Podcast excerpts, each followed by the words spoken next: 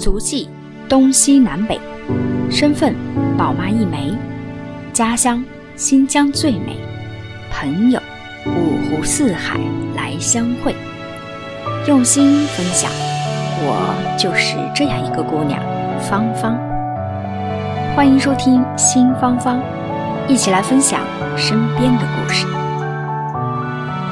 Hello，新芳芳的听众朋友们，大家好，很高兴这一期节目又和大家见面了。那我是芳芳，今天呢是二零二一年的一月二十五号啊。那其实距离上一次的播报啊，已经差不多有两个星期左右的时间了。其实，在这两个星期的时间里面，发生了很多事情啊。那芳芳从深圳解除隔离，那现在呢，目前是在珠海这个城市啊，中间一路呢和家里人经历了很多事情，所以后期我会跟大家做一个简短的一个分享哈，告诉大家我在这段时间发生了什么。那么今天的一个很特别的日子，一月二十五号，今天香港发生了一件重大的事情，跟香港的疫情和疫苗相关，所以我们这一期的节目呢，我们来做一个加播。我们就趁着香港今天的这个疫苗的这个新闻哈，来跟大家做一个更新，来汇报一下香港最近一个疫情情况的一个走势，同时呢，来跟大家聊一聊啊，关于现在目前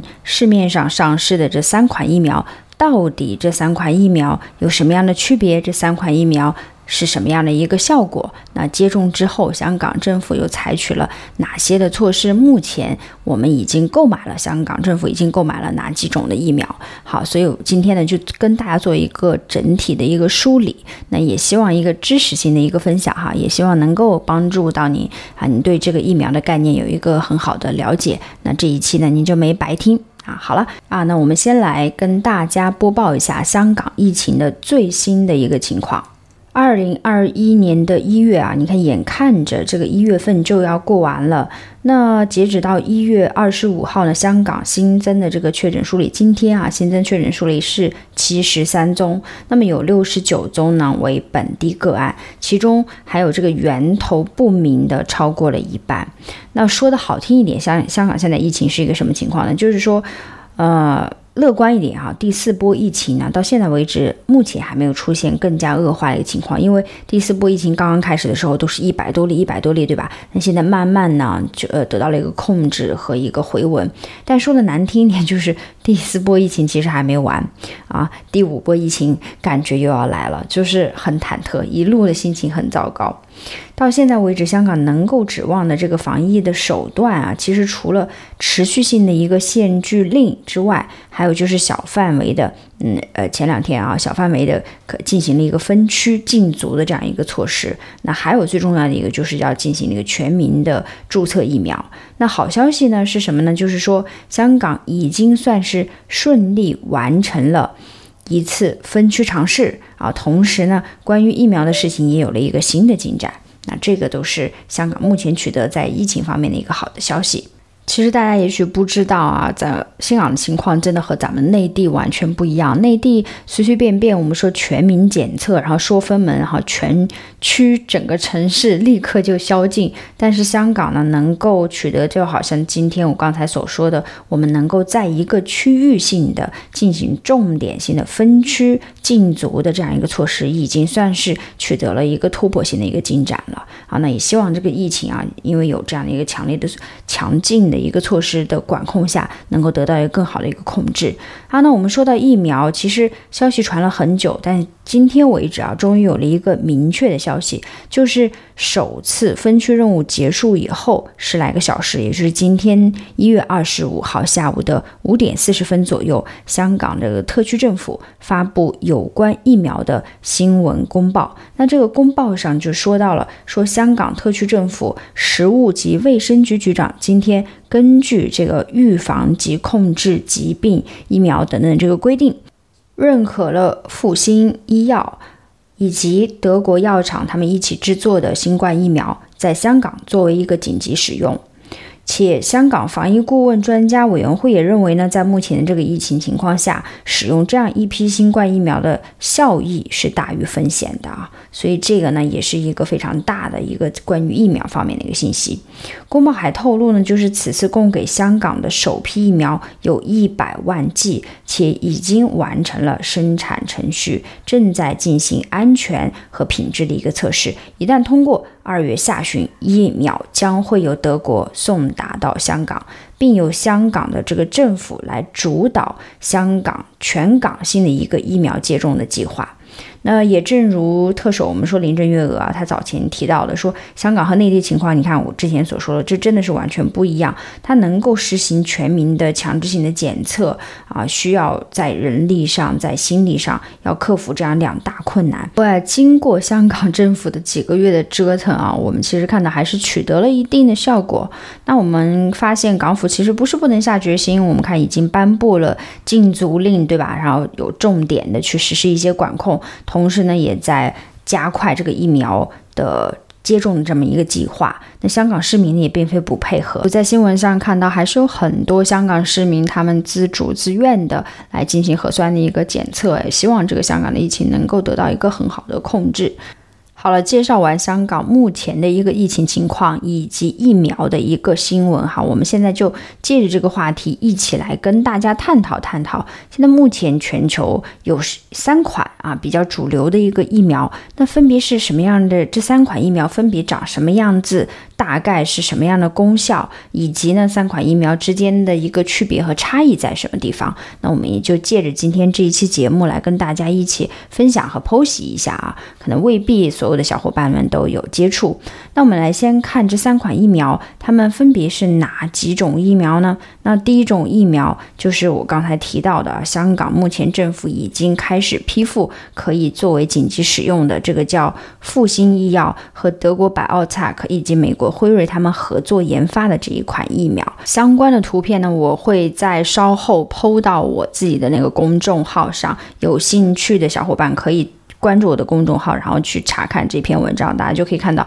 哦，大概这个疫苗长什么样子。那第二种比较主流的疫苗叫什么呢？它是英国阿斯利德和牛津合作研发的一款疫苗，好，然后 Oxford 去做的。那第三个呢，就是比较主流的一个疫苗，就是中国的科兴疫苗啊。所以现在。目前市面上的三大主流疫苗就是我刚才所提到的这三种。那根据最新的一个临床数据显示呢，前两款的这个疫苗它的有效率分别在百分之九十五和百分之七十，而这个科兴疫苗呢，在一月七日的临床数据啊显示它的有效率达到了百分之七十八。当然后来的数据的有效率是有波动的，不过。我们应该知道，疫苗的有效率啊，它并非是衡量一款疫苗是否。成功的唯一一个标准哈，其实它衡量这个疫苗的效果还有很多很多的因素也要去考虑。事实上呢，全球各款的新冠疫苗都没有完成第三期临床测试和公开的一个全面数据，所以大家还要随时随地的去关注最新的一个数据的变化。所以我刚才所分享的这个数据呢，仅仅是我们说在一月初的这样的一个情况，呃。刚才跟大家介绍完，说目前现在市面上的三款主流的疫苗，那我们现在再进一步的了解一下这三款主流的疫苗，它们如果放在一起去对比，到底有什么样的区别？为什么名字有一些那么复杂？好，那中国的和外国的，他们在技术上又有什么不一样的地方？那我们。跟着芳芳一起了来解析一下，来深度了解一下这样三款疫苗。其实要想了解一种疫苗呢，你一定要了解它的技术是如何的。那现在全球的这个新冠疫苗的技术啊，大概就是分为这样几种技术。啊，我们可以按着这个整体内外来分，我们叫啊体内的技术和体外的技术。啊，把它分成这样两种，但其实我们知道啊，就是一个事物，它在分类的过程当中，它有很多种的方法。那我们今天先跟大家分析的就是按照体内技术和体外技术这两个旁系去分。那其实疫苗呢，还可以按照什么来分配呢？还可以按照叫活疫苗和非活疫苗，然后这两个分支进行一个分类哈。所以，嗯，它的分类方法很多。那我在这里就其中给大家列举一种方法啊，就是说。按照这个体内技术和体外技术，这是什么意思呢？就是呃，比如说我们说在这个转基因的这个技术分类上啊，它就分为体内表达和体外表达两种方式。体外表达的意思呢，就是在人体外进行疫苗关键成分的一个合成，而体内表达呢，就是在人体内进行疫苗关键成分的一个合成。所以它的区分就是在于这个疫苗的这个关键成分是在体内合成还是在体外合成。啊，那如果是在体内合成，那我们就用体内的这个技术，对吧？体外合成用体外的技术。那我们再看这个全球的这个新冠疫苗啊，新冠疫苗它的这个研发路径呢，我们来看，如果是体外技术呢，最主要的是两种疫苗，它会用这个体外技术，一个呢叫重组蛋白疫苗，还有一个呢叫灭活疫苗。那另外的一个分支呢，体内合成的这个呢，也有两种疫苗，一个呢叫做。病毒载体疫苗，还有一个呢，叫做核酸疫苗。啊，呃，我们来细分的时候，大家就知道这两个区别是在什么了。我们先跟大家来说说其中体外技术的这个灭活疫苗。这个灭活疫苗，也就是中国科兴疫苗的一个呃实验的一个方法。简单的解释啊。什么叫灭活呢？听这个名字就知道啊，把活性给杀死了啊，就是灭掉了，就叫灭活。那简单的解释就是说，它是先把这个病毒啊先杀死以后灭活掉，然后注入到人体的内部。那么这些病毒的这个尸体本身它已经没有致病的能力了，因为我们已经给它进行了杀死了，对吧？那但是它依然注入到体内之后啊，可以刺激我们人体的身体产生抗体。那其实这个灭活疫苗的技术在什么地方应用的也非常广泛呢？就是我们的乙肝疫苗上也应用的非常广泛啊。那我们说这种灭活疫苗啊，它的这个技术啊，你看我们已经。你既然用到乙肝病毒啊等等，它显然就不是一种新的技术，它已经是一种非常传统的技术了。这就意味着它的研发是很成熟的，而且它的生产工艺啊也非常的稳定。那你比如说我们常见的像流感疫苗、狂犬疫苗都是用的这种技术，而且它有一个非常大的优点，就是好储存。那它只需要在常规冰箱温度，就是二到八度这个温度区间，它就可以保存了。那你看这么好的一个保存条件，是不是就是便于这个长途的运输啊？所以这个就是我们所说的中国科兴疫苗，也是灭活疫苗，它的这个原理以及非常大的一个优势。那我们再来看看我们刚才所提到的这个第二种啊，就是英国的这个叫呃阿斯利康。那么它这种疫苗呢，它是什么哪种类型？那这种它叫病毒载体疫苗。这种疫苗它采用的呢是一种体内的技术啊，就是在体内合成它的这个疫苗的关键的一个成分。那它的这个运作原理是什么样的呢？其实这个疫苗的运作原理、提取原理。有一点像是我们在做这个镶嵌项链的时候，我不知道有没有这个父母啊，可能把孩子的一些，比如说刚出生的小孩的一些胎毛啊等等，可能做成一种项链啊，他就是把这个呃中间的这一些东西啊，胎毛这些提取出来，然后把它镶嵌到一些啊这个框框里，然后小瓶瓶里，然后最后镶一个框，然后带上一个链子就成了。那其实这个疫苗是一样的道理啊，它解释起来就是说，它不需要整个病毒，它只是提取病毒的这个蛋白基因，把它这其中这个蛋白基因提取出来之后啊，把它嵌到另外一种不会致病的病毒里面去，然后呢，再将它打入到人体的体内。啊，所以你看这个过程就好像我们在做这么一个纪念的小项链一样，然后提取出来关键的主要成分，一个胎毛也好啊，啊一个小脚印啊，一个什么小花片也好，然后把它镶嵌到一个画框里面去，镶嵌到这个项链的这个框框里面去，最后给它穿起来，然后放戴到脖子上，好，这个呢就是我们把它打到人体的体内。那这种技术其实它虽然是新的，但是已经是非常成熟和稳定的啊，我们也有很强的一个应用。你比如说。像伊波拉病毒就是用的这种技术啊，所以这个技术呢，它也是比较成熟的一种技术了。那我们再来看看第三种，也是刚才在开篇芳芳提到了，香港已经批准啊引用的这样一个疫苗啊，叫德国这个 BioTech 和美国辉瑞一起生产的这个核酸疫苗啊，它也可以叫做 mRNA 疫苗。这种核酸疫苗呢，看似和上一种疫苗比较相似啊，它也是属于体内的一个技术，同时它也是提取病毒的这个蛋白基因。但是和这个病毒载体疫苗所不同的地方在于什么呢？这个核酸疫苗啊，它不需要另外一种病毒作为载体。它直接提取出来这个病毒蛋白基因之后啊，就把它直接接种哈，打到这个人体里面去了。所以就有点像什么呢？比如说，我们还拿这个项链作为比喻哈，我们在做这个项链的过程当中，如果你中间是一颗钻石，那很多情况下会围绕钻石给你做一个小框，把这个钻石固定住，对吧？而我们这里所讲的这个核酸疫苗，它就相当于一个裸钻啊，外面完全不需要任何一个载体啊，变成了一个项链，就这种感觉哈。这种技术啊，你看我们刚才就听起来。这和这个英国的这个疫苗比较起来，我们就会发现这一款核酸疫苗啊，它的风险度是高一些的，因为它本身是没有这样一个载体的，它是一个全新的技术，它比上面的两种技术呢，虽然说它技术上有了很多的一个提升啊，产量上呢也都可能安全性上、有效性上都变得更好了、更高了，但同时这个全新也意味着不确定性，因为。目前现在这市面上啊还没有其他的以此技术的这么一个人体疫苗，而且这一款疫苗它一个非常大的缺点是什么呢？就是在于它的储存要求极高。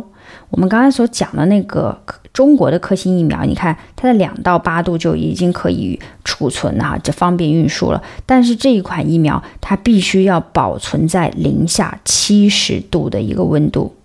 所以你看到了吗？那它的这个保存条件要求非常非常的高，要不然就会导致疫苗的一个失效。所以它对这个运输的灵活性也要求也很高。所以目前发展中的国家可以看到，大部分购买的呃能够方便运输和储存的还是这种灭活疫苗，而在这个英美啊等等这些发达国家，可能用核酸疫苗的会稍微多一些。好，所以我们介绍完大概。这三款疫苗的一个技术上的一个区别，我们再来看看打完疫苗之后，这三款疫苗如果接种之后会不会有副作用，然后这个副作用有什么样的不一样？那想要看图片的小伙伴们可以挪步啊，去我的公众号“新芳芳”去搜索哈。那我们来这里可跟大家去语言的来描述一下。那我们来看常见的接种疫苗之后的副作用会有哪些比较轻微的啊，像发烧、疲倦。肌肉疼痛、头痛啊，等等，这些都是非常常见的一些副作用。那我们就拿这几种副作用来整体上比较这三款疫苗。那一个就是科兴疫苗，一个是复星那个 BioTech 的疫苗，还有一个就是这个牛津和英国的这个呃阿斯利康，对吧？那这三款疫苗在发烧的比例上，我们可以明显看到牛津的这款疫苗，它的发烧比例占到了百分之二十四，而科兴疫苗只有。百分之二点八，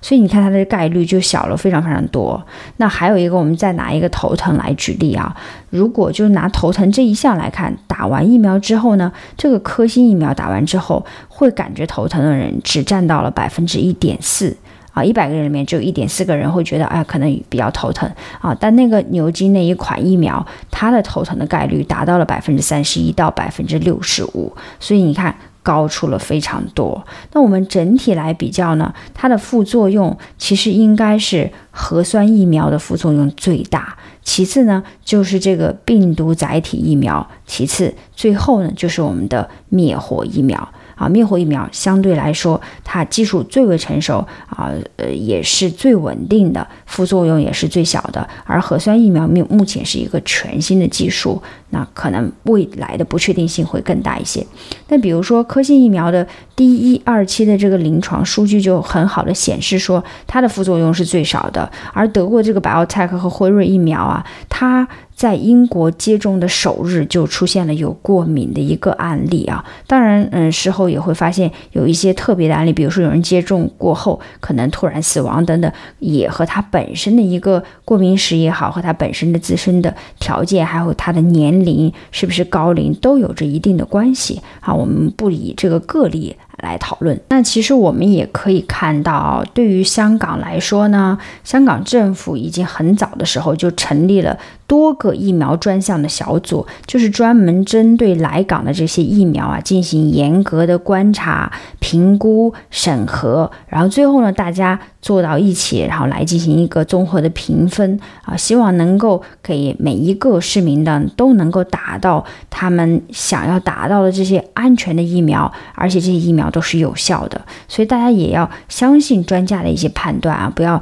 去看一些道听途说的一些消息，被一些负面的。信息去左右啊，那么其实这一期的节目啊，就跟大家介绍到这里。这一期作为一个插播，主要跟大家分享一下，就是说今天香港目前。出了这个新的一个疫苗的政策，然后跟大家借着呢回顾一下，说现在市面上三款疫苗目前是什么样一个技术，以及三款疫苗的一个对比情况，也希望能够在疫情的这个波动下啊，尤其是内地现在河北省又出现了一些疫情的反复，那希望给大家多吃一些定心丸啊！你看我们现在已经有这么好的技术。而且各个国家都已经开始了采购疫苗的计划，并且在不久的将来都会实行这个全民的一个接种啊。无论是像这些大的国家，美国也好，那中国现在也是排上了计划，还有像澳大利亚啊、英国等等都是这样。那我们可以看到，随着疫苗的全面铺开，以及各个国家的一个采购计划全面上线，那我们真的是未来可期。那在这里呢，也是在农历新年到来之际啊，我觉得对于疫情，我也想送给大家我自己的一个看法，就是咱们老百姓常说的一句老话，我们叫做在战略上一定要藐视敌人，而在战术上一定要重视敌人。那对于战略上，就是我们所讲的心态。那其实我们并不要觉得太过惊慌，我们要踏踏实实的过好自己每一天的生活。因为我们的技术也越来越发达啊，所以我们的疫苗呢也会。越来越普及到我们每一个人身上，所以大家不用那么的担心和紧张。但是在战术层面呢，也就是我们平常自我的一个规范、卫生的一个讲究啊，还有我们的一个生活饮食作息啊等等，我们需要重视起来，不给其他人造成麻烦的同时，也要管理好自己和家人。好了，那我们这一期的节目呢，到这里就要跟大家说再见了哈。也希望这期节目对您有所帮助。如果有解释和说明的不周全的地方呢，也欢迎听众朋友们在线下啊批评和指正啊，多多请教。那有专业人士呢，更希望能够跟我们进行一些答疑解惑，有关于疫情和疫苗等等这个方面的内容哈。好了，我们这期的节目就是这样，我们下一期再见啦。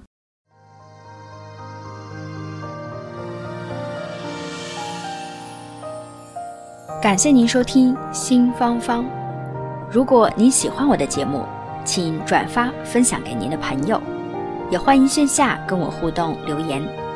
同时欢迎听众朋友们关注芳芳同名公众号“新芳芳”。我们下期再见。